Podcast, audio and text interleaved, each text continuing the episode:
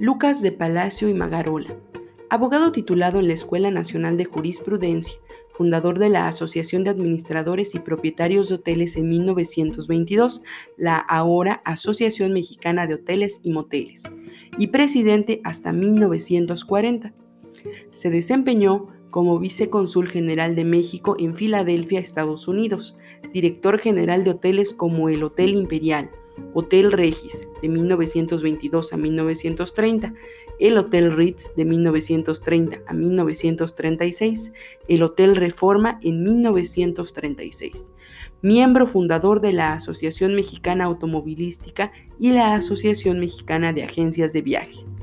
Director de la Asociación Mexicana de Turismo de 1939 a 1944 y presidente de la misma en 1957. Después de su fallecimiento a los 75 años, la Comisión de Estatus premió su memoria con la Medalla de Oro al Mérito Hotelero. Don Lucas de Palacio por su larga e importante trayectoria dentro de la hotelería.